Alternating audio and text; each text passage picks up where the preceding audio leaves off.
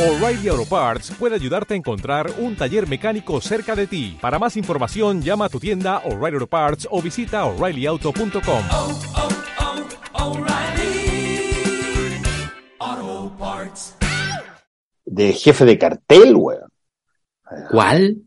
No, la, la foto que le ponía a, a Alberto antes, esa foto que siempre le ponía, que está fija antes de que él aparece ahora sonriendo y haciéndose el amoroso, es una foto de jefe de cartel, weón. No, pero si se la pone el mismo.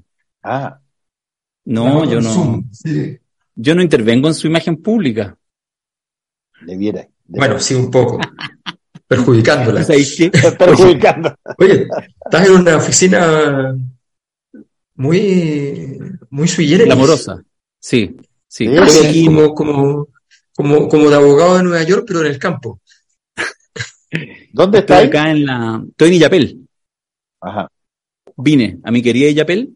Tuve una presentación en la mañana en el Consejo Municipal. Ahora en la tarde con casi todos los funcionarios de una, de una, de una encuesta, un pequeño estudio. Estuvo muy agradable, fíjate. Y como no alcanzaba a volver a Santiago, eh, gentilmente me prestaron aquí una, una oficinita que efectivamente yo creo que debiera quedarme a vivir acá porque está mucho más agradable que mi.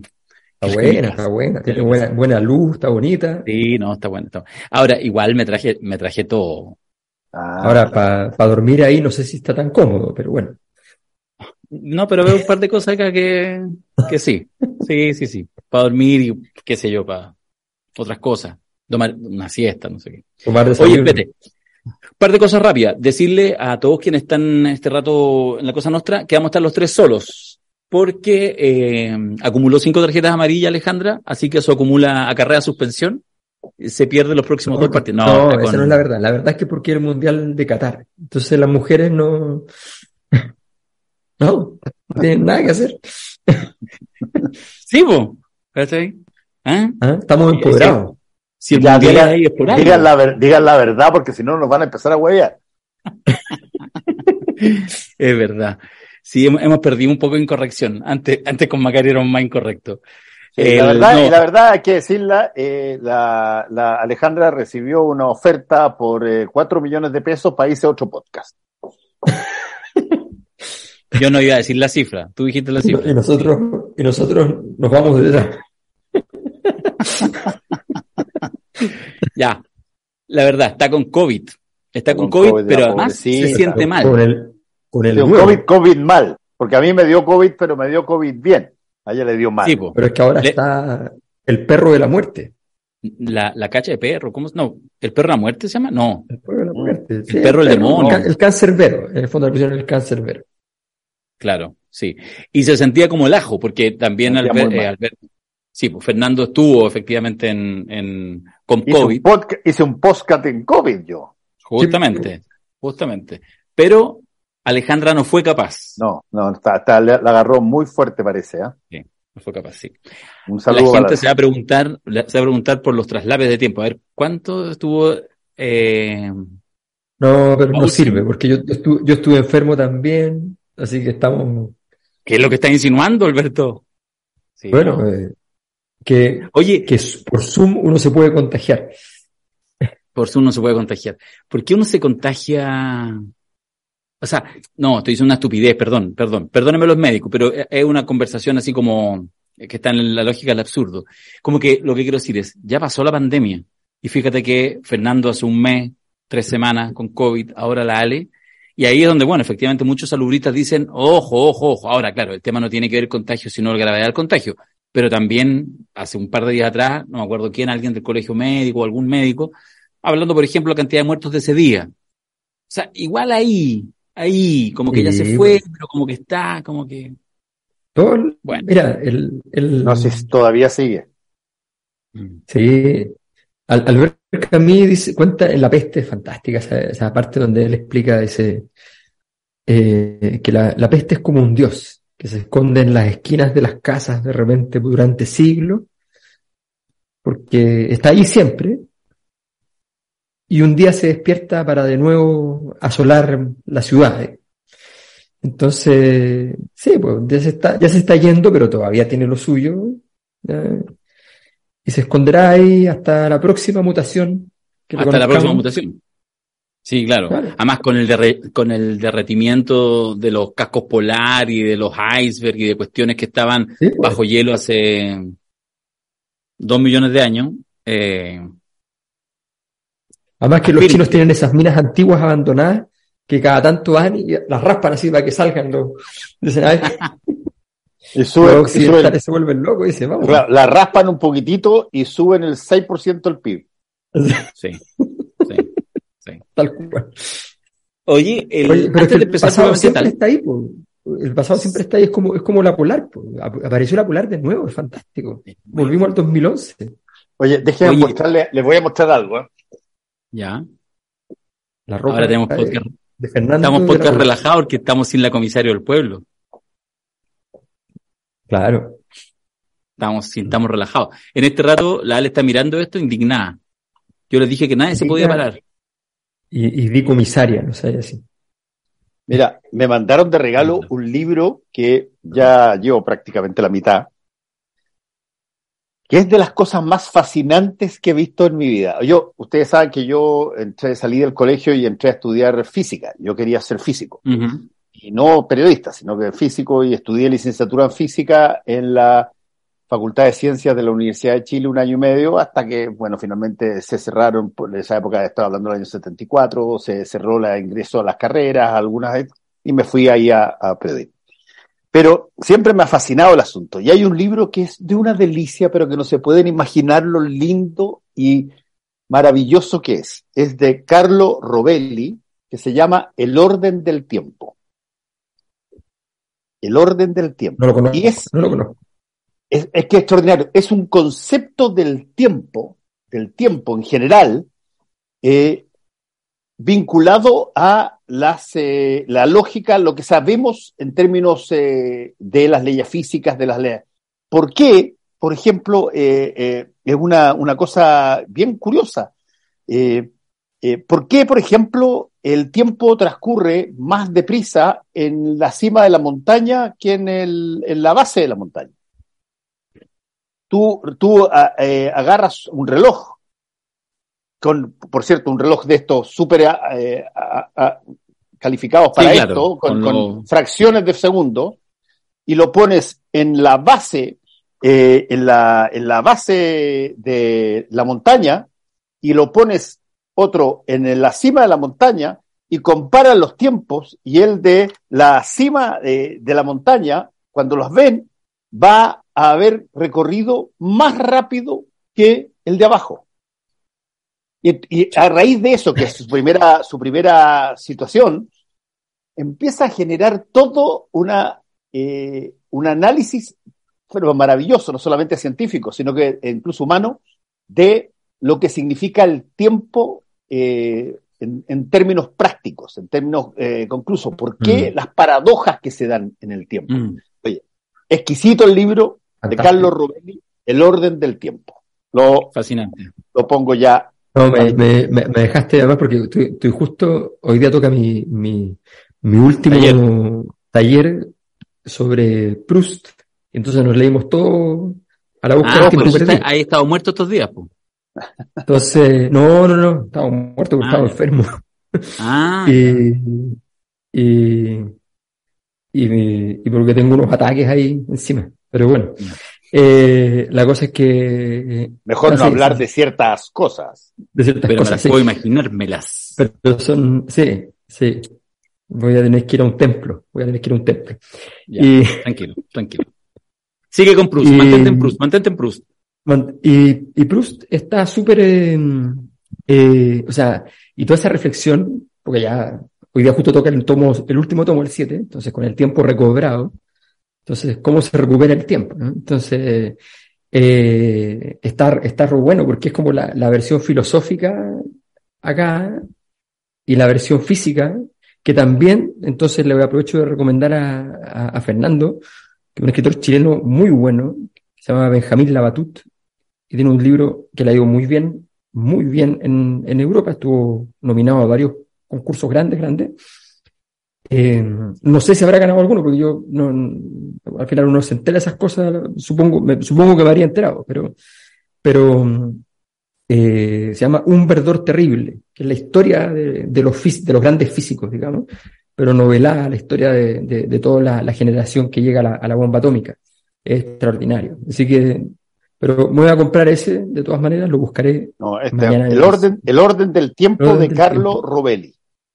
Exquisito, exquisito. Y, y una cosa que lo puedes aplicar en 25.500 cosas todos los días, pero que además con asombro, que es una cosa que eh, hace- uno, uno, uno, uno desea en le- las personas que escriben ciencia, asómbrame, weón. Puta. Sí, es que eso, eso, Sorprende. el, el conocimiento, originalmente, el, el concepto del conocimiento era, lo primero era el asombro. Sin asombro no hay, no hay conocimiento. Así que sí, estoy totalmente de acuerdo. Lo voy a, lo voy a buscar de todas maneras. Bueno, mientras Fernando y Alberto leen libro, yo he visto los partidos del Mundial. Ya no voy a competirle, no, yo estaba aquí en la ninguno. mañana Yo- mirando yo la vi- desgracia de Messi.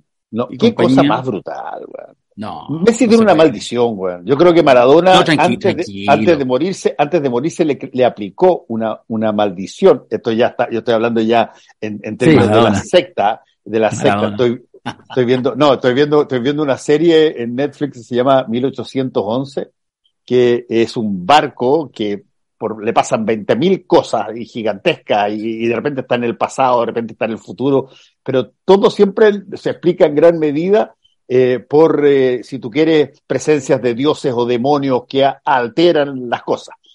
Eh, y por lo tanto estoy un poquitito influenciado por aquello y digo que eh, no hay caso.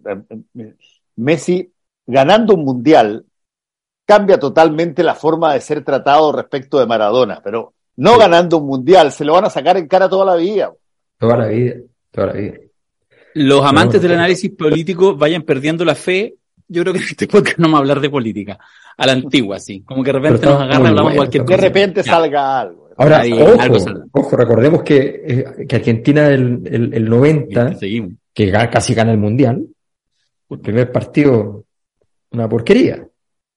Ah, sí, claro. Sí, sí, sí. No, no, no, hay que todavía. Pero, o sea, ahora, como eh, tú, tú usas un concepto de vez en cuando, Alberto, que, a mí- que me gusta, te lo copio, muscularse. Este es el momento, porque ahora tienen que ganar en la práctica los dos partidos. Y Sí. entonces, capaz que en una de esas, esta sea la oportunidad. Pero también la otra es la debacle. Sí, la debacle. ya le pasó a Ah. España, le pasó a España contra un país menor. Le pasó. Sí. Yo, para tratar de darle algo de contenido a este podcast, que creo que puede transitar por caminos sinuosos desde el punto de vista, digamos, del análisis político, diré, eh, haré mm, el compromiso que establecí con quienes participaron este fin de semana, recién pasado, viernes y sábado, en el seminario la Cosa Nostra, que fue la versión segundo taller de coyuntura. Estaba presente Alberto, estaba presente mm, Fernando, estaba presente yo, y presentamos los hechos del periodo, de los últimos meses, es decir, después del, estall- del estallido, dale, del plebiscito de salida del 4 de septiembre, y les propusimos 13 hitos, momentos, noticias relevantes, y los asistentes eligieron su top 5. Y yo quiero contarle para que la gente, porque puede ser un ejercicio didáctico para quienes están escuchando, cuando uno le dan a elegir de lo que ha pasado del 5 de septiembre en adelante hasta este fin de semana, ¿qué fue lo más importante? Lo más importante por lejos, estuvimos ahí los tres, como digo, y, de hecho lo trabajamos en grupo y tres grupos llegaron al mismo resultado. En el número uno no hay duda. El número uno es el proyecto de reforma a las pensiones que presentó eh, Gabriel Boric hace algunos días atrás, antes de su viaje. Ese es, por lejos, la noticia más importante de los últimos dos meses, ¿ya? Y después le pedimos que hiciéramos el top 5 y en un ejercicio muy entretenido, al estilo de la cosa nuestra, con votaciones, chances y toda la cosa, completó este quinteto el cambio de gabinete, el que se efectuó un par de días después del plebiscito, el cambio de gabinete, les pareció una noticia muy importante. La irrupción del Team Patriota y la figura de Pancho Malo como actor político fue también una noticia que se dijo, wow, atención con esto porque esto llegó para quedarse. La irrupción de la dupla de la ministra Carolina Toá y Analía Uriarte, el PPD, el PS, vuelve en gloria y majestad, para ponerlo de alguna manera, de esta dupla. Y finalmente, no, no finalmente, porque no se puso un orden, pero para cerrar esta lista de cinco, la visita que hizo el propio Gabriel Boric a eh, Gualmapu o la Araucanía, como usted prefiera. De hecho, ahí llegamos a la convicción de que los que estaban un poco enojados con el gobierno, los que estaban así un poco decepcionados, le llaman Gualmapu. Los que están más alineados ya le dicen Araucanía, ¿ah? a la Araucanía. antigua. Ya están en el partido del orden. Bueno, quería mencionar porque fue un ejercicio bien interesante, bien dinámico que hicimos participativamente con los ciento y tantos participantes del seminario, así que queríamos compartirlo con toda la cosa nuestra. ¿Estuvo bueno el ejercicio, muchachos? ¿Les bueno. gustó? Está Muy bien que la gente se- sí. Que la gente se alinee está muy bien, además. Está muy bien que se alinee y, y salga a decir el fiscal nacional está bien. Está bien. Yo fíjate que yo creo, yo, yo, yo creo que, espérate, antes que te nos metamos dale, con dale. Dabañino, yo creo que ahí hay tema para hablar, ¿ah? Hay tema sí. para hablar porque yo conozco mucha gente y varias de ellas me lo han dicho en las últimas 24 horas que tenían dudas sobre si es que aquí había eh, errores típicos o había errores de fondo. Y la nominación de Morales a muchos de ellos les cayó como errores graves de fondo. Así que quizás podemos conversarlo un ratito. más. Eso, eso. Antes, durante y después. Vamos con Dabañino a ver qué nos ofrece.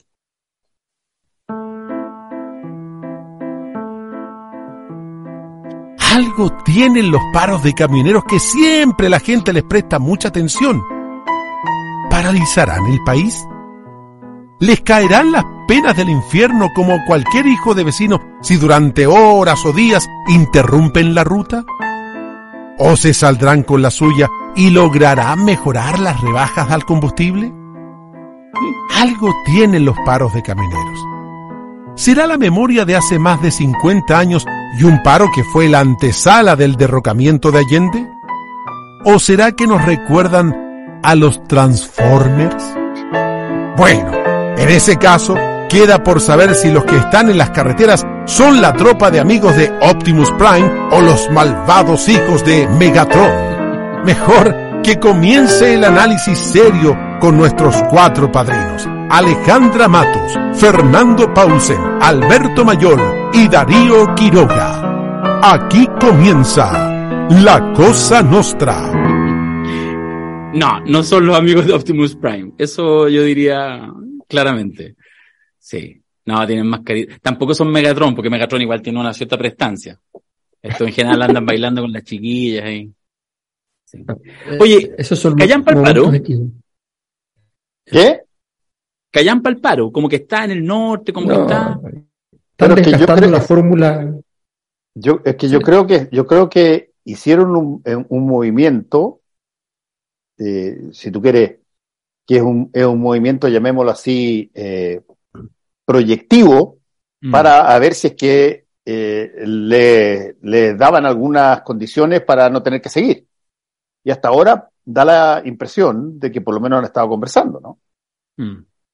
El- Sí. de- Debo comentar como un dato así anecdótico que de hecho cuando venía en la mañana muy temprano a, a Illapel, bueno, había corte a la altura, digamos, del desvío de la calera, corte grande. Afortunadamente, a Dios bendito Waze me avisó con tiempo y me pude tirar por unas caleteras, por unas secundarias y no sé qué.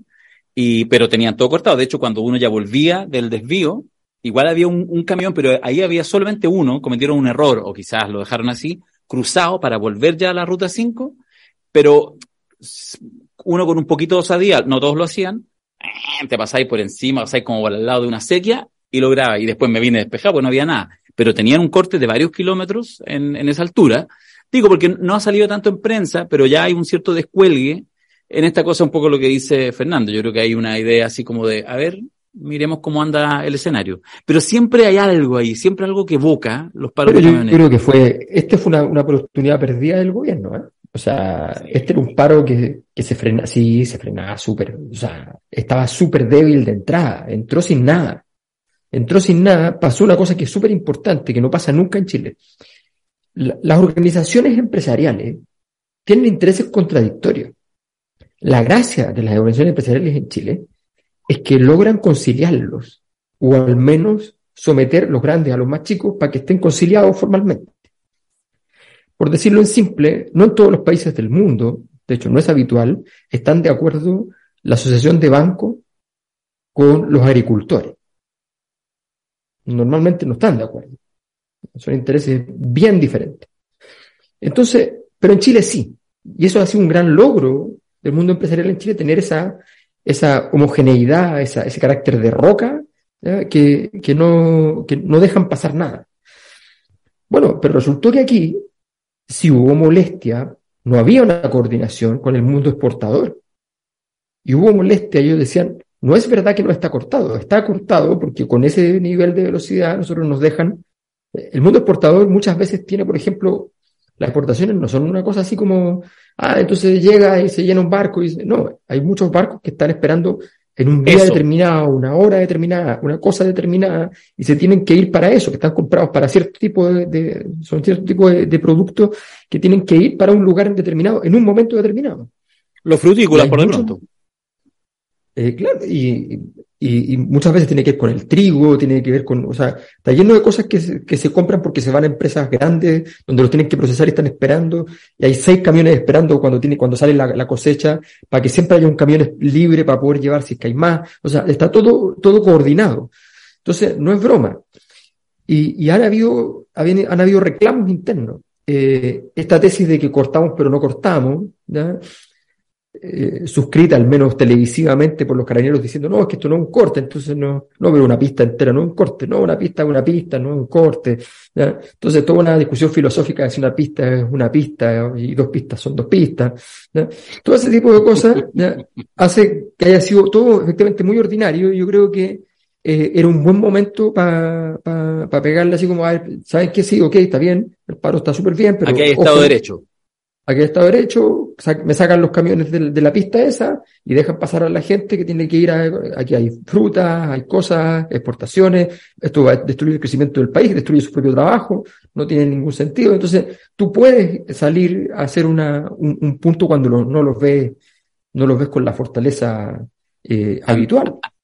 Además que a propósito de la fortaleza, no solo fortaleza en términos en la calle, sino también incluso eh, argumental, porque cuando tú miras ahí esto que estoy compartiendo, que es uno de los petitorios, al menos de la Confederación de Transportistas Fuerza del. Norte, y como diría el meme este donde sale eh, el flaco, diría que esta weá, pues hermano, porque mírate, mira si esto es, no, no hemos reído, en, en Twitter ha circulado mucho, ya, mírate el quinto punto, el último punto. Seguridad para toda la comunidad en general. O sea, ni una delicadeza de redactar algo que parezca, digamos, mínimamente decente. Entonces, efectivamente, yo creo que la gente, el ciudadano de a pie, no, no hay que tener ningún sesgo ideológico, se cansa porque entiende que efectivamente, eh, claro, en este minuto en que estamos tratando como restablecer que la, que ningún tipo de movilización se ve muy, muy bien, este tipo de movilización siempre está subvencionada, nunca le llega todo el rigor de la ley y a la larga hacen un discurso así como no, es que la seguridad, la inseguridad y en realidad son finalmente básicamente tratos económicos y eso es, es- es bien evidente.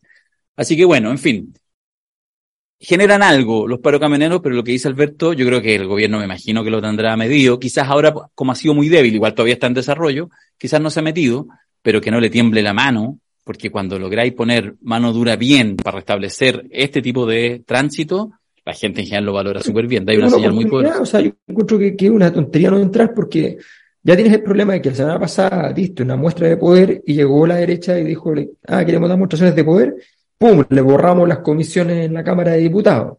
Entonces, eh, esos jueguitos, eh, tienes que reafirmar tu poder. Tienes que salir y decir, no, sí, pues, efectivamente me siento con poder, por ejemplo, para hacer esto. Eh, y habría sido una... Todavía hay tiempo, pero cada vez menos.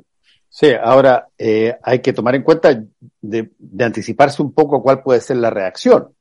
Yo creo que la reacción va a traer dos cosas que son, si tú quieres, argumentales, pero son argumentales que para de alguna manera activar determinadas cosas.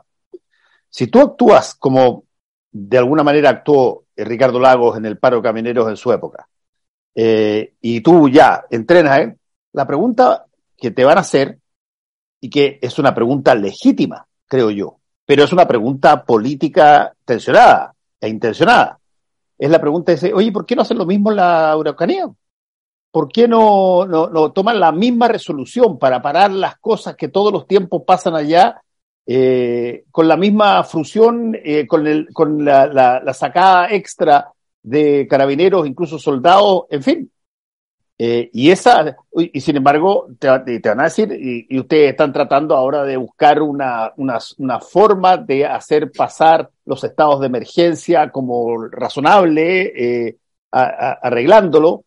Bueno, si es que es tan fácil parar un paro de camioneros cuando ustedes consideran que eso daña a la, a la sociedad, ¿por qué no hacer lo mismo cuando eso ocurre en otra región del Estado.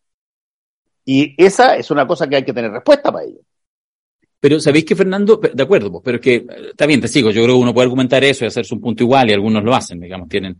Pero el tema es que los, va- vamos a decir así, las detenciones vía barricadas, vía atentado, etcétera, que sucede en la novena región, en esa zona, bueno, ya parece que hay un consenso global que a eso le vamos a llamar terrorismo o si no pegan el palo. Entonces, se supone que los camioneros no son eso. Entonces, yo creo que en ese sentido, haciendo esa distinción, plomo para los terroristas, ¿ah? eh, y Estado de Derecho para toda la sociedad, en una sociedad que te lo grita por todas partes, uno podrá estar de acuerdo o no, yo tengo una opinión al respecto, pero la sociedad, lo- las señales que te entrega en este minuto, en este tiempo histórico, en este breve tiempo histórico, es orden, es tranquilidad, es leyes claras, etcétera. Entonces yo creo que en eso, más bien, por supuesto que hay, igual hay una disputa comunicacional, pero me parece que el gobierno debiera estar bien preparado para poner orden en aquellas cosas que además paran lógica, mira, no quiero decir sediciosa en el sentido de ponerle tampoco ese componente a los camioneros, pero una lógica donde en realidad cada uno hace lo que quiere cuando tiene el poder para hacerlo.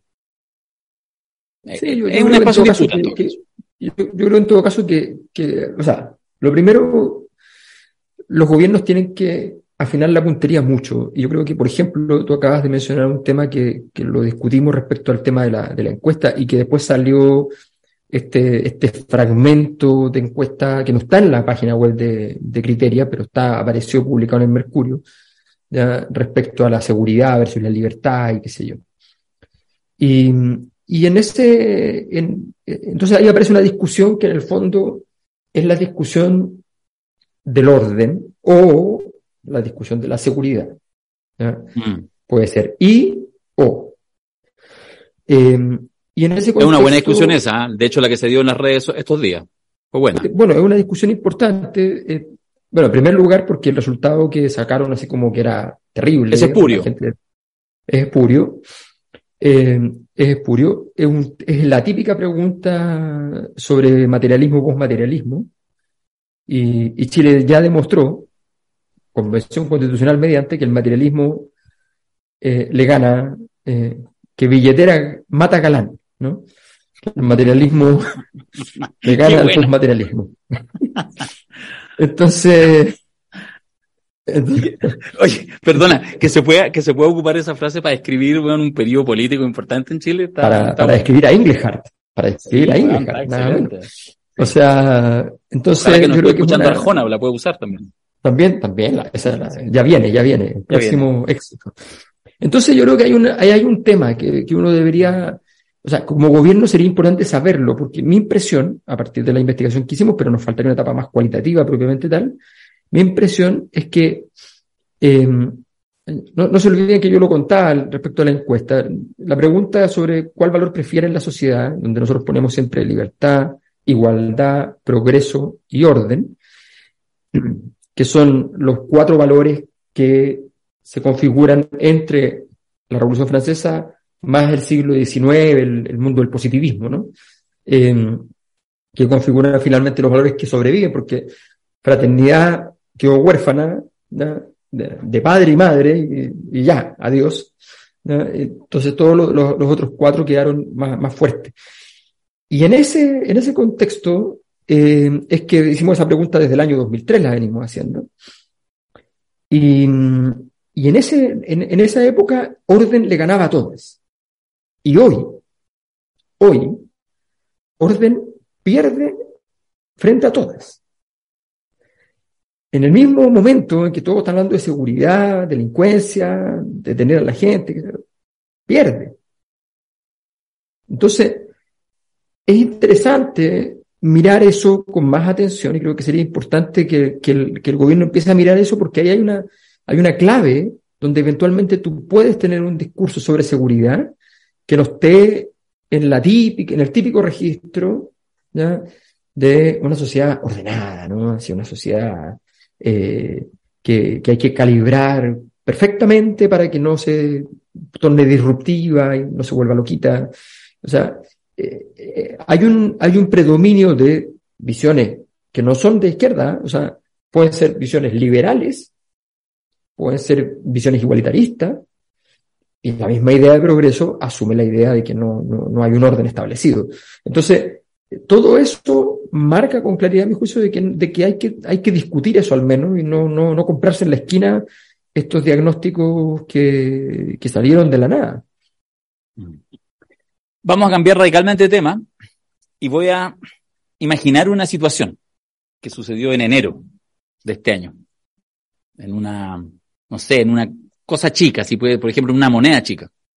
Llega alguien y dice, oye, man, ¿sabéis qué pasa el primero de octubre? ¿Qué pasa el primero de octubre? Está de cumpleaños. ¿Quién? Jorge. ¿Qué Jorge? Jorge Abbott. Primero de octubre. Cumple 75. ¿En serio? Sí, este año toca, primer año gobierno y toca cambiar. Nuevo fiscal nacional. Y me imagino que en esa reunión le han dicho, qué oportunidad tremenda tenemos. Vamos ahí en las bases de la patria. Va a ser, la revolución será feminista o no será, será paritaria, será medioambiental, será justa, será igualitaria. Vamos a estar con la nueva constitución, la raja, todo eso. Me imagino que algo así en algún minuto durante enero y febrero vieron en la agenda que venía el cambio fiscal nacional y tuvieron grandes expectativas. Y la pregunta, hago solo esta pregunta para abrir la conversación. ¿En qué minuto José Morales se transforma en el candidato de Gabriel Boric a fiscal nacional? ¿Cómo puede ser que, que Morales sea finalmente la primera propuesta con entusiasmo inusitado, no comprobable del gobierno de Gabriel Boric? Todavía nadie se lo explica. ¿Ustedes se lo explican? No. Yo, para serte franco, la única explicación que tengo es que probablemente hicieron algún grado de evaluación y resultó el menos malo de todos los que estaban en la posibilidad de oferta. Mm. Pero si tú sigues los track records de todos los, los que estaban postulándose, por cierto, vas a encontrar cosas muy eh, potentes en términos de su accionar, pero vas a encontrar casos que tú no puedes explicarte eh, cómo pudieron haber sido resueltos, cómo se resolvieron, y eso vale para todo y particularmente para José Morales. Y, y yo, yo, para serte franco, creo que esa es una pregunta de las preguntas más importantes que me encantaría que contestara el presidente de la República. Mm. Alberto.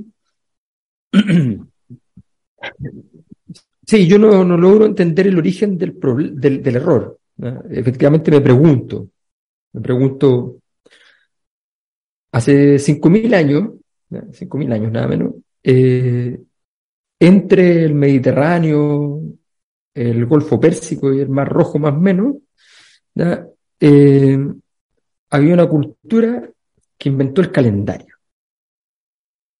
Y fue una revolución, o sea, fue una revolución total. Es cierto que a veces uno se le olvida el calendario, es cierto, a mí me pasa, o sea, a todos nos pasa. Yo he visto, he trabajado en empresas donde les pasaba, que es como cosas que tú sabes que ocurren en un día determinado, así como, oye, viene el día de la madre, ¿no? Y, y de repente como, oye, pero estamos encima, ya estamos a 10 días.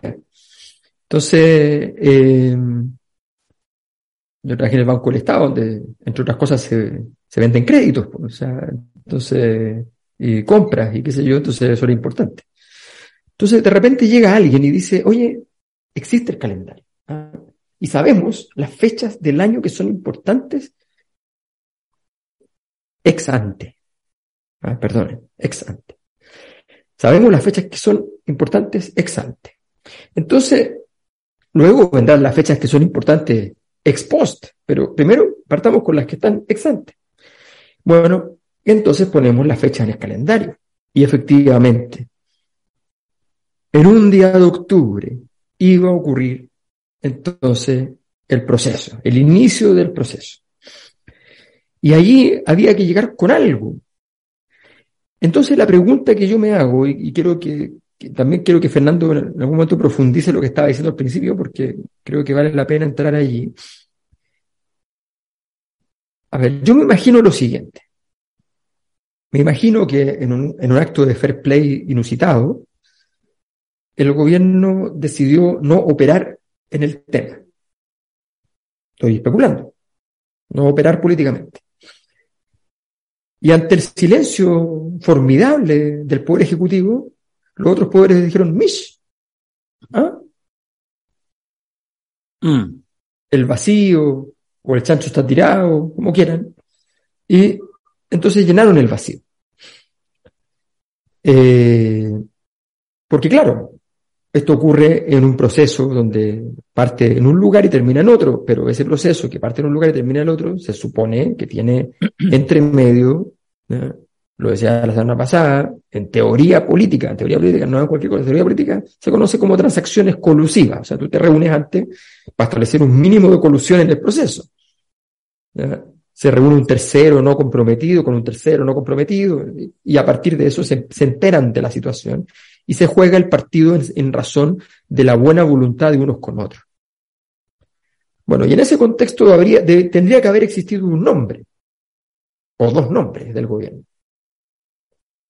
Y en ese contexto, aparentemente, entonces el gobierno no operó, y, y- y por tanto no quedó ningún nombre. Perdona, si tenemos así- claro que existían nombres. Sí, pues, Obvio que había- existían nombres. Ya, había no- nombres y- que, claro. Y, lo mínimo, que y lo para el mínimo, gobierno habían sido importantes. correcto. Y lo mínimo era, digamos, lograr una cosa que, que nadie podría, lo estoy hablando de manera media formal. Un gobierno no puede asegurar que alguno de esos nombres va a tener el mínimo de votos en, eh, en la Corte Suprema. Ahora, agreguemos el dato, recordemos, refresquemos el dato, que la quina se completa el último candidato con tres votos. Tres míseros votos de 20 eh, ministros de- del, tribu- del, del máximo tribunal que votaban por más de uno, podían votar creo que por dos, Sí, por dos o por tres. Las cuentas, no, por tres. Me parece que votaban por por tres. los tres. Claro. Entonces, y así, ni como última alternativa tres, alcanzaron a tener tres votos algunos de los que suponemos candidatos o candidatas del gobierno. Digo, como una primera señal de debilidad, que no es, en realidad, para ser justo, una debilidad que uno pudiera achacarle formalmente al gobierno. De hecho, es es una pregunta que probablemente es hasta difícil de hacer, porque un poder no interviene en otro, pero que estamos aquí en la cosa nuestra. ¿ah? Eh, entendemos que, bueno, debería haber la suficiente, no sé cómo llamarlo, diálogo, sensibilidad, ¿ah? Eh, sentido común para que eso pudiera suceder. ¿O, O no? ¿O no están así? Es es que la política tiene eso, a ver, el, el- el famoso em- eh, emblema del PRI, llamado el dedazo, que era el momento en que se nominaba al delfín, al que iba a reemplazar al líder, al presidente, ocurría siempre de manera casual. Estaban en una cena y de pronto el líder decía, Darío, pásame la sal. Y todos decían, el dedo, el dedo. ¡Ah! Y todos decían, se arreglaban para mirar al, al nuevo. ¿ya? Entonces, ya así como, Pásame y al día siguiente todo, entonces, y al día siguiente todos estaban en la oficina del, del, del que había recibido el dedazo. Estaba claro ya. O sea, no necesita ser explícito. No necesita ser explícito. Es un arte. ¿ya? Es un arte la política. Entonces, efectivamente, da la impresión de que el gobierno decidió no entrar o no entró a tiempo y se olvidó del asunto y entró tarde. Y lo que pasa después es lo que, lo que es más interesante, es que en medio de no haber entrado, toma la decisión, aparentemente, salvo que haya una transacción colusiva muy sorprendente, eh, toma la, la decisión de apoyar al favorito y decir, bueno, ya, me voy con el favorito y ya está. No plantear un, un- una, perspectiva, un disenso, no, no, me voy con el favorito. Y, y al ir con el favorito, eh, establece un, un riesgo muy grande, porque ahora empieza a surgir la cierta convicción en muchos sectores muy, o sea, sectores poderosos en el Congreso, que dicen, es que no era la idea. Es que no era la idea, o sea, no, no, no, está, está fuera del registro de lo que estábamos pensando. Estaba pensando una cosa, probablemente estaba pensando una cosa conservadora, pero no esto. Eh, y, ahí, y ahí entonces podría ocurrir una cosa ya, lo terrible dentro de lo terrible, es que además, habiendo apostado muy mal, se vaya y eventualmente eh, se arme un lío no se, no se, no se gane o se, tra- se transforme en un, en un problema político mayor. Creo que el gobierno no ha dimensionado y, revela de que de, este defecto estructural que, que ha, manifestado y que parecía en vías de solución la semana pasada, eh, que es eh, una cierta incapacidad de llevar todas las jugadas al mismo tiempo, porque tenías que ir afuera del país, porque estabas en otra, y de repente, entonces no se entiende, no se entiende cuál es el juego, no se entiende cómo construye su poder. In- ¿Ineficacia o desidia? Fernando. Es que, Alberto, es que, es perdón, yo no quiero sugerir nada eh, y, lo, y lo digo directamente porque no creo que sea eh, esto eh, una cosa binaria de ign- ignorancia o desidia, no. Eh, yo creo que en los casos que tuvo eh, José Morales y algunos de los más importantes que tuvo, hubo un montón de personas montones de personas que eran, eran participantes de los casos, que le advirtieron sobre determinadas materias. Y lo sorprendente fue que no se hicieran una serie de cosas con básicamente eh, todo el despliegue de pruebas posible como probablemente nunca antes en la historia se ha encontrado en materia de financiamiento ilegal de la política. Lo mismo pasó en el caso Cascada. Cascadas. Lo mismo pasó en el caso Cascada. El- no te olvides tú que en el caso Cascada fue, incluso hasta las AFP eh, reclamaron porque no eh, eh, llevaban, de alguna manera, no generaban las condiciones para aprender a eh, Lerú. Lerú, cuando tenías toda la información disponible. Lo mismo pasó en el caso eh, del financiamiento ilegal de la política, que eh, le pasó ahí, acuérdate tú que eh, Morales tuvo raspacachos bien fuertes tanto con Chaguán como con Abbott. Y en el caso de Abbott, la cosa fue patética. Yo sigo diciendo que Abbott es pusilánime. Como lo dije en una, una oportunidad, en una, eh, en una columna de la radio a clave. Pusilánime entendiendo a alguien que no tiene la prestancia para hacer lo que se debe hacer. Cuando él plantea de que no puede la fiscalía eh, afectar los quórums, sugiriendo que no puede mandar preso a un delincuente porque es parlamentario, eh, me parece a mí que eso eventualmente eh, raya con una Mm. brutalidad. Y desde ese punto de vista, Morales quizás fue más allá, pero no tanto más allá. Entonces, eh, yo creo que ahí se armó un grupo que eh, conocíamos por primera vez como parte de un organismo nuevo que era la Fiscalía, que había tenido, y lo, lo recordé yo en el anterior podcast, que había tenido un entrevero original cuando eh, la Corte Suprema rechaza la candidatura de Jorge Bofill, a- abogado penalista, porque en gran medida no formaba parte de, llamémoslo así, el club. Eh, y por lo tanto, eh, ahí se empezó a hacer, bueno, cuando el club se arma y se forma y empiezan a pasar los distintos fiscales, eh, tú te das cuenta de pronto de que eh, las ligazones que hay entre los persecutores y las, la institucionalidad son mucho más allá de lo que es sano en un país.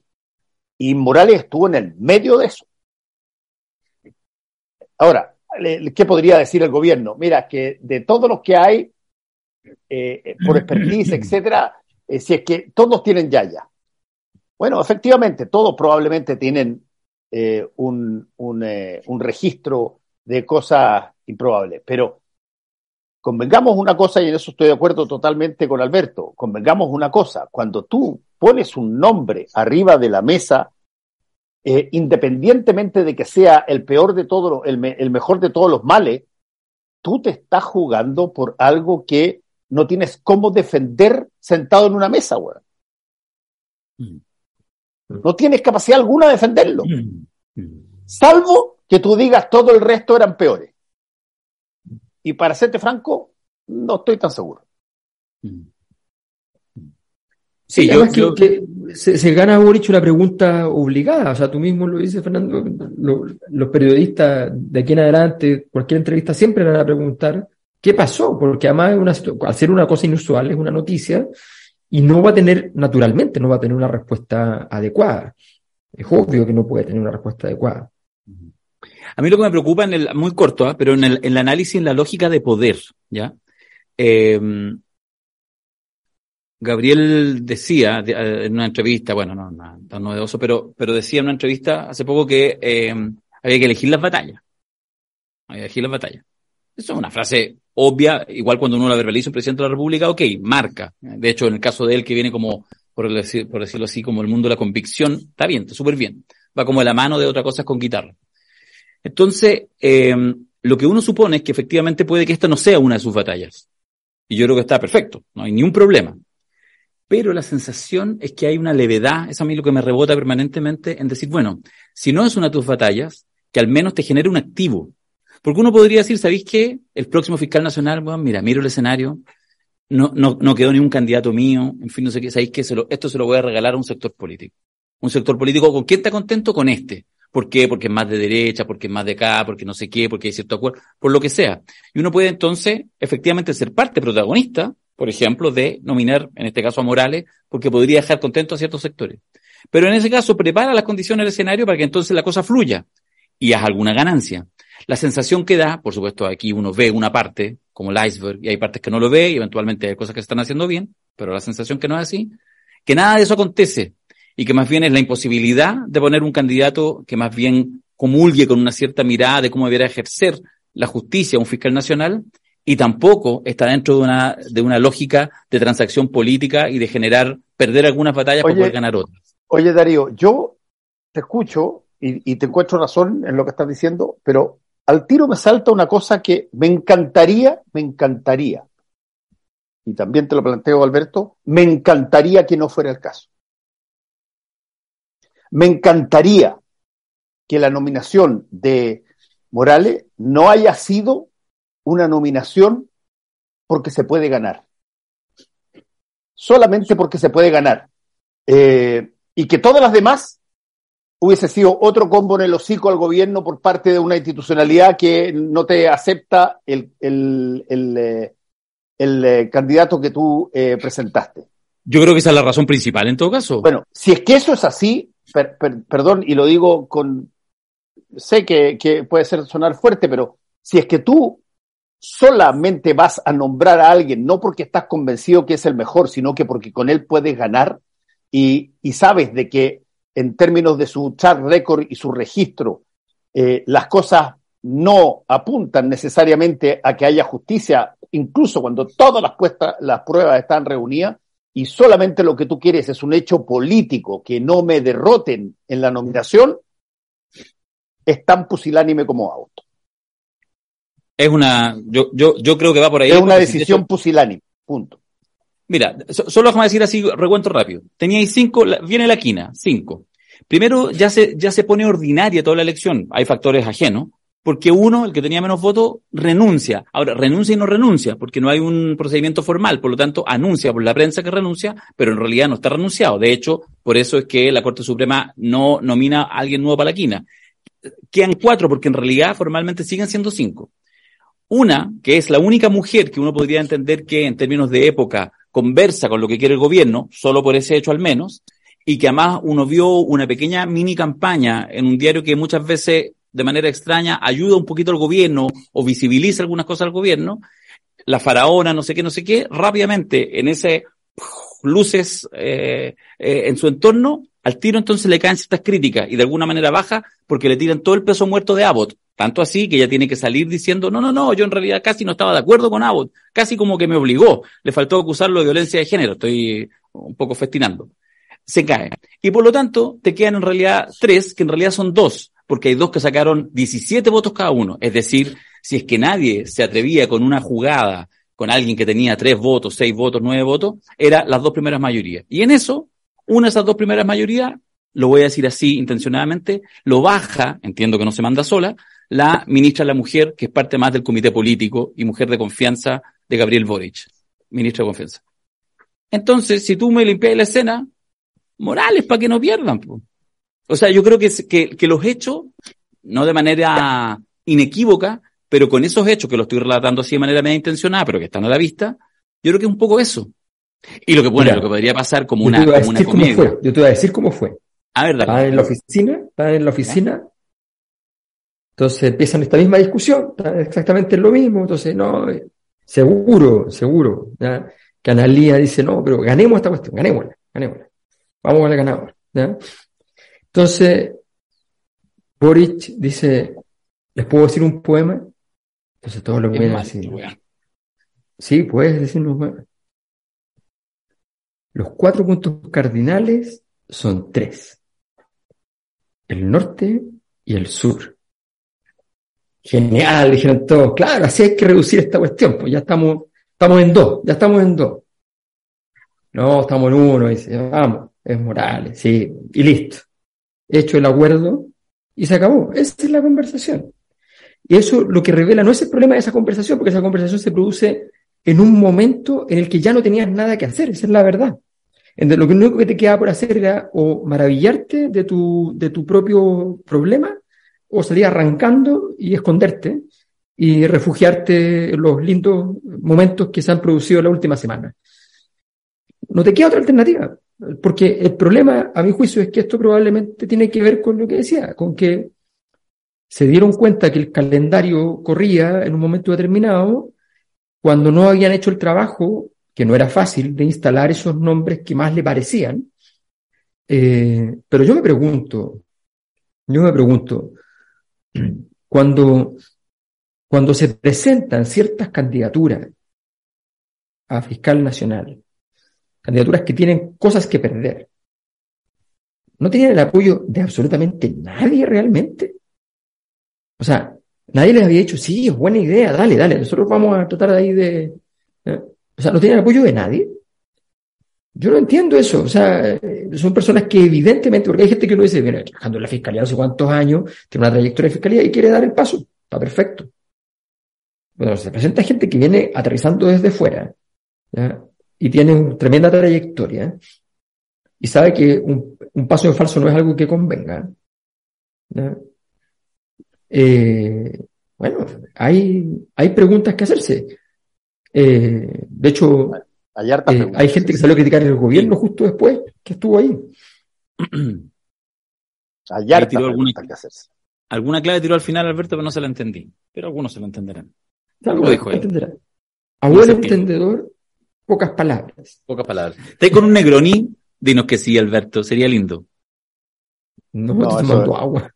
No, ah, eso bueno. es- Ah, que el- la oscuridad del vaso pensé que era Negroni. Sería lindo que un No, día nos el sorprendierais, nosotros estuviéramos con Mati y vos estuvierais ahí chupando. Y ahí diríamos Sería bueno. Sería el bueno. derrumbe. El derrumbe Sería ya no es el del modelo. El es problema es que, como, como se estableció por una, por una decisión unánime, unipersonal, de que lo hacíamos los martes justo antes de mi taller, es medio difícil, porque después si no llegaría a mi taller a hablar de cualquier cosa, así que no. Entenderían mejor a Proust si estuvierais con un Negroni, vos perro. Es lo que no queríamos entender. ya.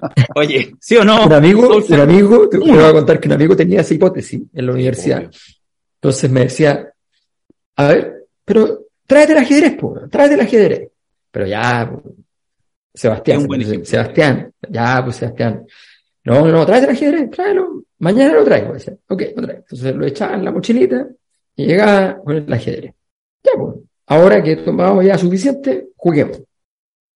Entonces, sentamos, pum, pum, pum, pum, pum, ¿Quién pastor. Mate pastor. ¿Quién a quién? ¿Quién hacía mate? ¿Quién Tú hacía? a él. Mío a él.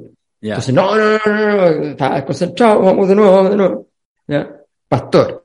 Ya, no. Ya. Ya, no. No, Ya, no, no, ya no, ha no. pasado la, de la cuota.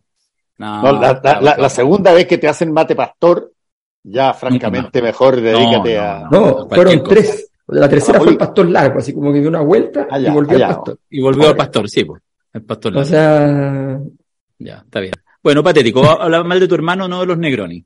Eh, sí, no, por favor. Déjame salir en reivindicación de los Negroni y todos sus hermanos. Yo no le hago a Negroni, le hago a sus hermanos. Oye, el, a mí me ha llamado la atención, es un tema que puede ser muy menor, así que si lo pescan, lo pescan, si no, no hay problema. El que tiene que ver con esta toma de decisión con gran pompa, eso es lo que me ha parecido interesante, que lo han explicitado, de eh, este nuevo acuerdo que es casi mayoritario, entre mayoritario y casi mayoritario, de la derecha con el PDG, etcétera, lo que no les alcanzó a resultar por poquito en la conformación de la, de la mesa de la Cámara, la elección de Blado, pero ahora anunciaron ya con eh, bombos y platillos que van a por 13 comisiones de la Cámara y que van a hacer las censuras que es el, formato por el cual tú obligas a votar de nuevo y si ya cambió la composición eh, de los tres integrantes de las comisiones, ya tienes siete, cambias al presidente de la comisión. Y por lo tanto, eh, defines una agenda que va a contrapelo del gobierno, pones otras prioridades o no pones las prioridades que le interesan al gobierno. Esa es la importancia de presidir comisiones. Y lo explicitaron. A mí, a mí me ha parecido bien interesante el ejercicio. Algunos decían, no, vendetta, traición, etcétera. Pero, eh, no quiero decir el parlamentarismo, porque el parlamentarismo también tiene que ver, pero esta lógica, digamos, como de, de facto y de bueno, si las cosas cambiaron entre medio, no vamos a esperar al otro periodo. Vamos a hacer los cambios ahora, que está sufriendo el gobierno con esta arremetida de la oposición más un par más. Me parece, eh, como mínimo interesante de evaluar. Sí, déjame No sé si hacer un análisis. mérito, o sea. Déjame hacer un análisis que no, tengo que haberlo hecho en algún seminario, pero no en el podcast. Hay una forma de concebir la política que es muy, muy equivocada. Muy, muy equivocada. Esa forma de concebir la política es la siguiente. ¿Se acuerdan de la parrilla flexible de Vasco Mulián en. Canal 13? Sí, como no, recordar. Fernando estaba en el 13. Bueno, Vasco Fernando estaba en el Mulián 13 en ese tiene la rato. Yo- no, pero yo estuve en una parte, eh, pero eso lo que pasa es que yo, escri- yo escribí una columna a raíz de eso y, y Vasco se, se molestó y, y con justa razón porque las palabras mías eran fuertes. Yo dije que era eh, la peor administración en la historia de un canal de televisión. Bueno, eh, ¿Por qué se molestó? bueno. no entiendo. Para que, para que la gente entienda, la parrilla flexible es una cosa súper sencilla. Cuando tú tienes un programa que le va mal, lo cortas Que le está yendo mal. pones, Fernando yendo estaba mal. lateando y entraban los Simpsons. entonces le pones los Simpsons, que siempre le iba bien, o el Chavo del 8, lo que quisiera es que siempre marcaba los 8 puntitos, 7 puntitos, ya, de base. ¿sí? Entonces tú aumentabas tu puntaje final y eso significaba una mayor valorización de tu venta al final del mes. Esto en la política tuvo una versión. Don Pepe Out, Sí, con el PPD. que inventó la idea de llevar dos, dos coaliciones electorales para una coalición política. Municipales 2008. Exacto. Entonces, ¿por qué? Porque era más rentable. Se ganaban dos aquí, tres allá, cinco- se ganaba más. Sin pensar que cuando tú empiezas a jugar ese juego, lo que produces es un problema político, porque esas coaliciones empiezan a funcionar políticamente y no solo electoralmente. Es natural. De hecho, esa es la gracia de la política. La gracia de la política es que expande horizontes de aquellas formas de organización primaria que se van configurando. Cuando, cuando uno llega a acuerdo con alguien, llega a un acuerdo con un país, por ejemplo, otro país, y, y, y tú tienes una relación bilateral y luego tienes una multilateral, empiezas con un tema y después te acercas y es muy fácil el siguiente tema y el siguiente tema. Entonces, tú co- reconfiguras el espacio político creyendo que estás haciendo una, simplemente una administración de números. Bueno, esto es lo mismo. ¿ya? Esto es una disputa que tiene un trasfondo, que tiene un trasfondo político que tiene alguna relevancia, pero no, no, no, no argumentativa, que es la relevancia de marcar quién tiene el poder y fue la herida de haber perdido un poder que pensaban tener. Pero quien está haciendo esto no es la derecha. Quien está haciendo el Vasco Mulián del momento, el Pepe Out de ese otro momento, es el partido de la gente, que dice, técnicamente yo puedo votar allá, acá, allá, acá, y ganarlas todas. Puedo ganar siempre. Porque mis seis votos están justos para poder dar vuelta a la tortilla. Entonces, voy a ganar todas las veces que quiera y voy a entonces ir construyendo a partir de eso. Eso que están haciendo no se llama política, no se llama política, no se llama política. Ni siquiera tengo que explicarlo, no se llama política. ¿ya? Y en su versión, eh, en, su, en su quinta reiteración, se llama prostitución. Déjame, eh, déjame eh, aplicarlo, lo que tú estás diciendo, a lo que efectivamente pasó y por qué pasó lo que pasó en el Canal 13.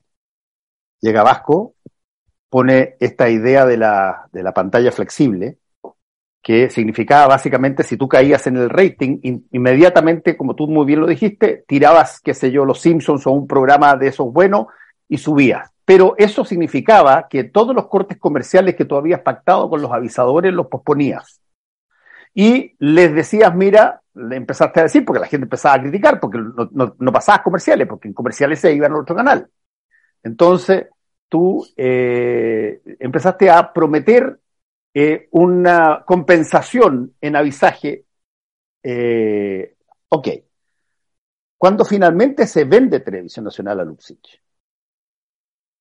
Eh, Canal 13. perdón, Canal 13 a, a, a Luxich.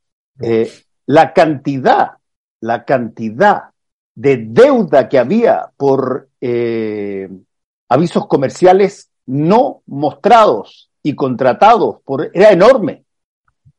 Tú, tú tuviste unas pérdidas gigantescas ahí, en esa situación, y eso termina que un canal que nunca jamás se pensó que se iba a vender, porque iba a ser siempre de la Universidad Católica, termina siendo vendido. Eh, y tú ahí hiciste una cosa de corto plazo que conspiró contra tus propósitos y objetivos de largo plazo. Genial la idea, cuando tú eh, te parecía genial, te mirabas al espejo te aplaudías y te dabas besitos, cuando tú decías, mira, saco to todo lo que está, lo que esté pasando en ese momento y que esté bajándome el rating y pongo lo que la gente quiere ver en este momento y lo mantengo, lo mantengo, lo mantengo. Y al, al avisador que tiene que entrar a las un cuarto para las nueve, le digo, no, espérate, si yo sé que no hay poder entrar ahora, pero te compenso con dos avisos más.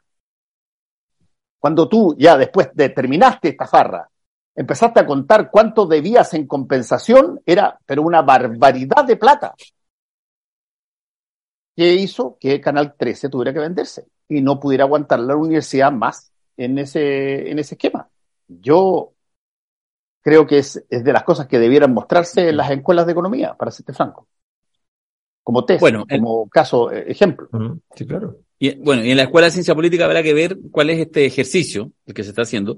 Yo lo que sí le, le quitaría dramatismo, eh, me refiero al cambio este de, la, de las comisiones, eh, creo que es, porque más en este rato, más bien desde la izquierda se plantea esta idea como de la traición, como en el fondo jugar chueco, etcétera. Yo creo que se juega con las herramientas que hay.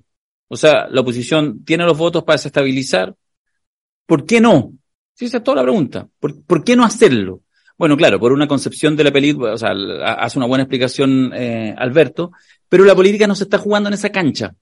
Entonces, en realidad hay poco incentivo para salir de ahí. De hecho, lo podríamos analogar incluso, podemos conversarlo, yo creo que la próxima semana habrá que conversarlo más, con el tema de la discusión constituyente. En el nivel en que está la discusión constituyente, ¿en qué está?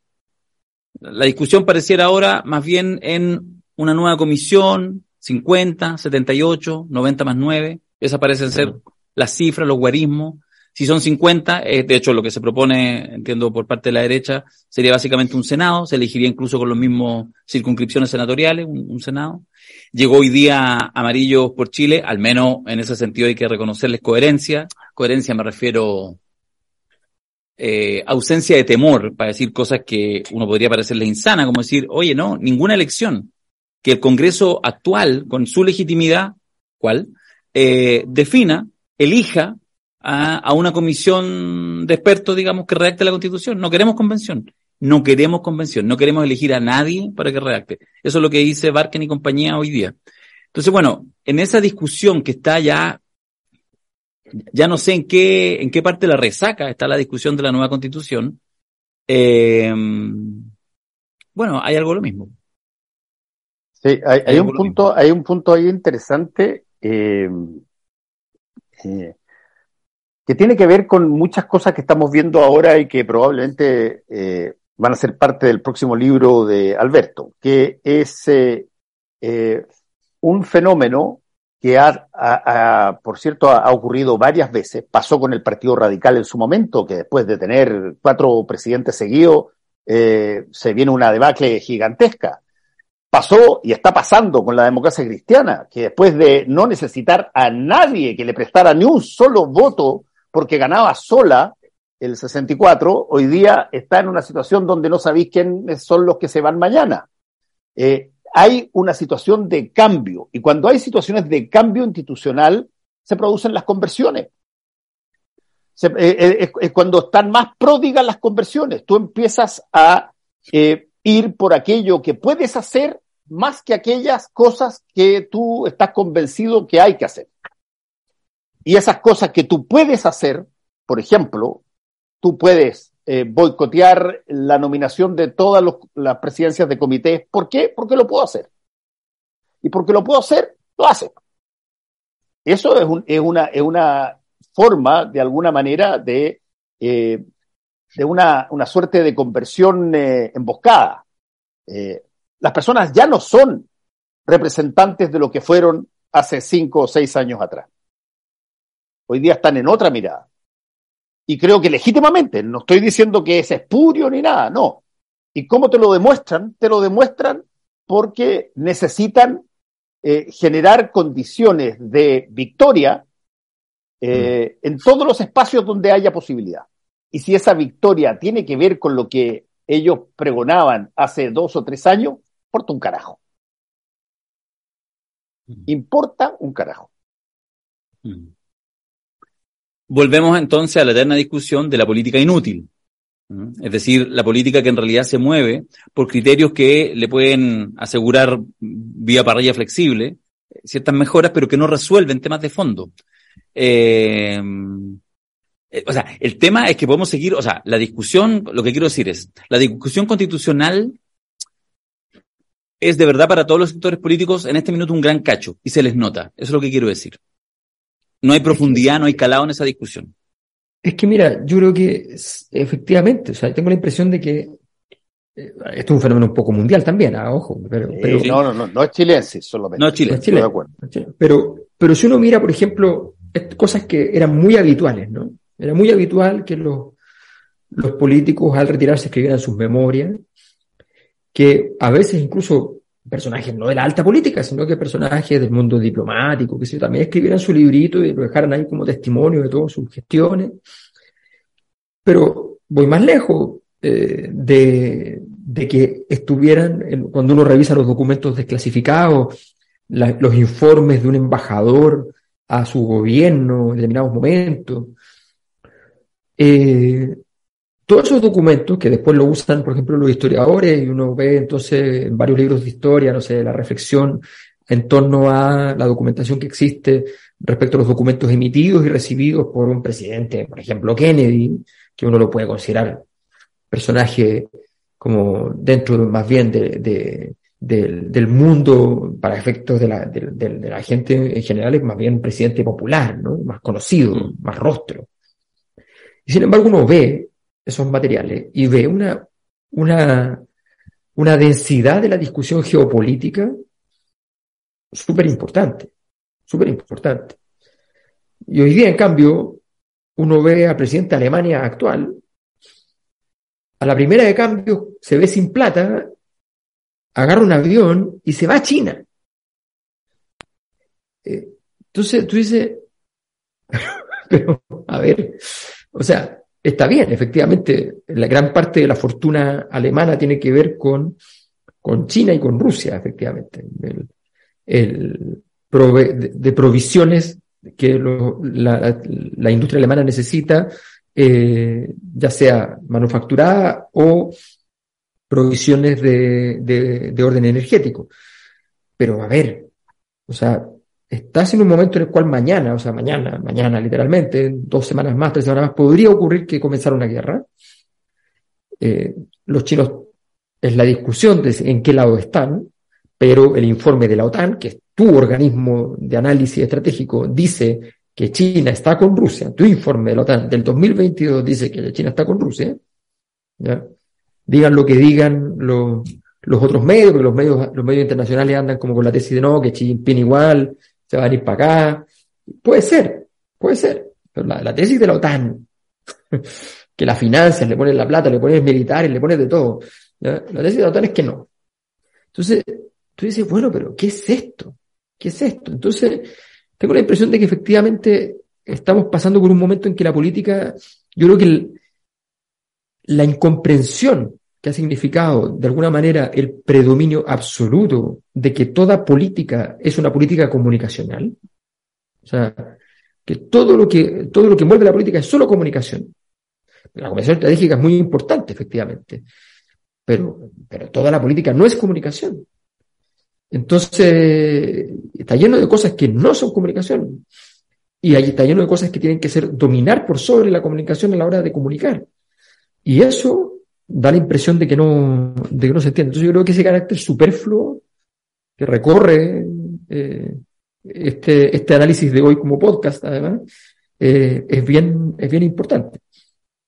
Y de hecho es inconsciente. O sea, yo creo que los actores no es que se den cuenta que están siendo eh, leves, ¿ah? ¿no? Mm. No, no es que vivan la insoportable levedad del ser. No, no alcanza para que sea insoportable. No. No, no, para nada. Es súper soportable. De hecho, ahora sí, ahora es bastante soportable porque estos últimos tres años ha sido muy insoportable. Eh, sí, fuerte. Oye, eh, vamos a ir cerrando, vamos a, vamos a de hecho cerrar con un momento personal. Antes de ir a ese momento personal, que no se lo pierdan, eh, Alberto y yo vamos a hacer un taller, pero no se los voy a contar hoy día. Vamos a hacer, Alberto, tú y yo, mañana, o pasado máximo, Ah, yo creo que mañana, vamos a hacer una grabación Ok. que la vamos a Ah, compartir. Y vamos a contar ahí, pero Pero dile a la gente lo que quiere escuchar, lo que quiere escuchar, seamos claros. Es un nuevo producto, es un nuevo Ah. producto. totalmente. De hecho, es porque queremos pasar unas buenas vacaciones y no nos alcanza eh, para arrendar la, No, a mí no me la cabaña la- en a mí el no me tiempo. tocan las vacaciones ahora, pero, pero A mí sí. A mí sí. Claro. Y entonces me dijeron, pero ¿y no quieres volver a esas, a esas cabañas del arzobispado Punta de Tralca, de cuando eras niño, que lo pasaste tan bien? Y yo voy a decir, ¿a son de qué?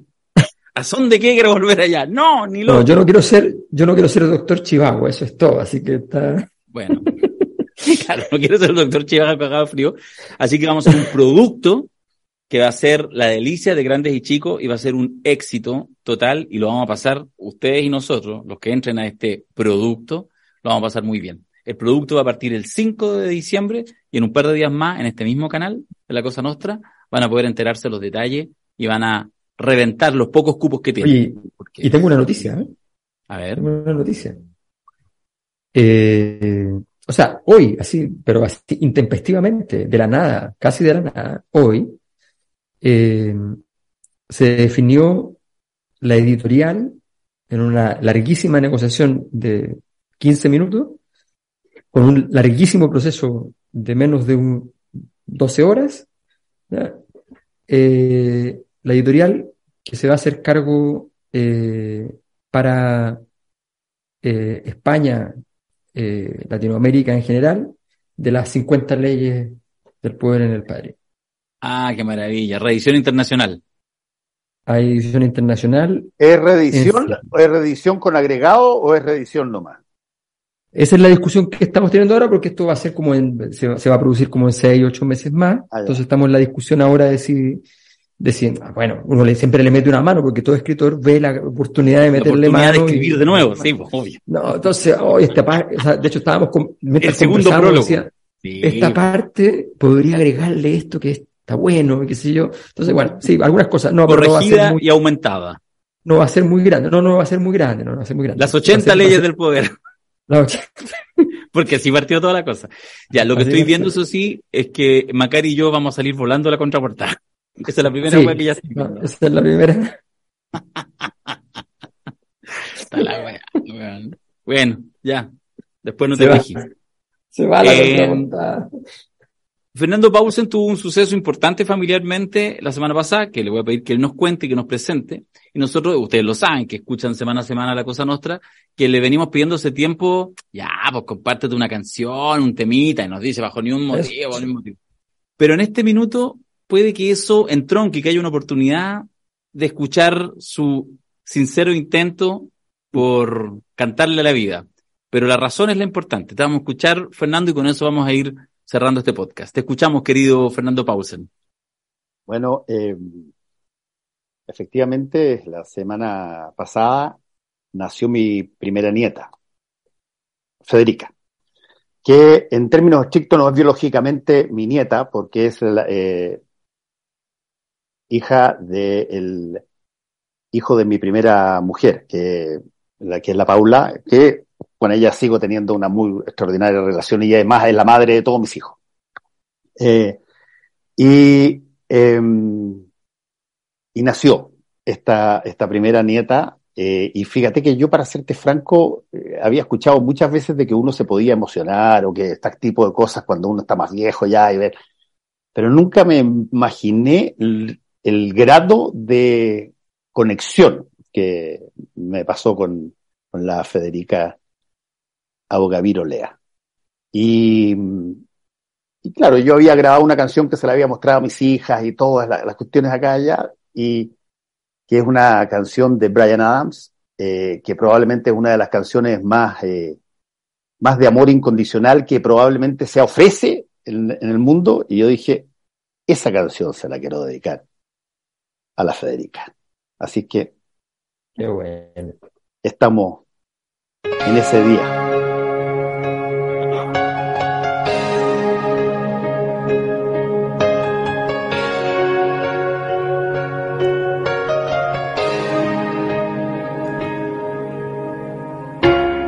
Look into my eyes, you will see what you mean to me. Search your heart, search your soul, and when you find me there, you'll search no more. Don't tell me it's not worth trying for. You can tell me it's not worth dying for. You know it's true. Everything I do, I do it for you.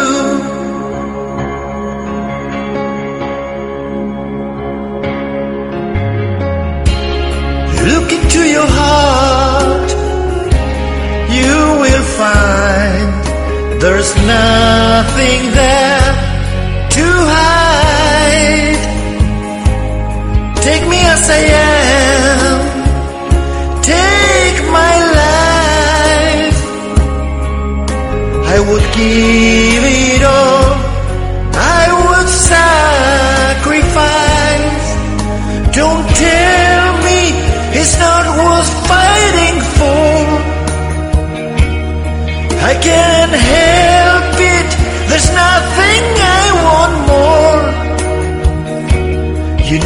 true. Everything I do, I do it for you. Oh yeah. There's no love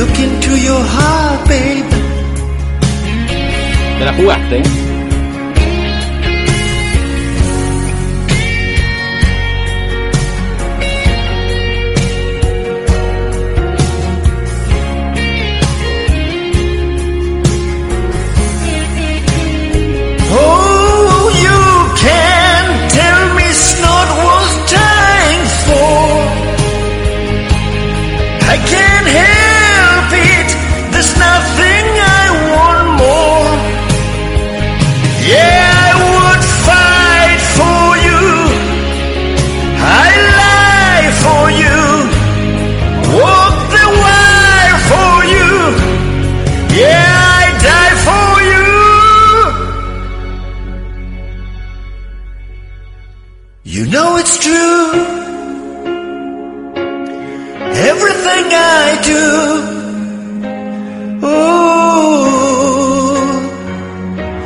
I do it for you.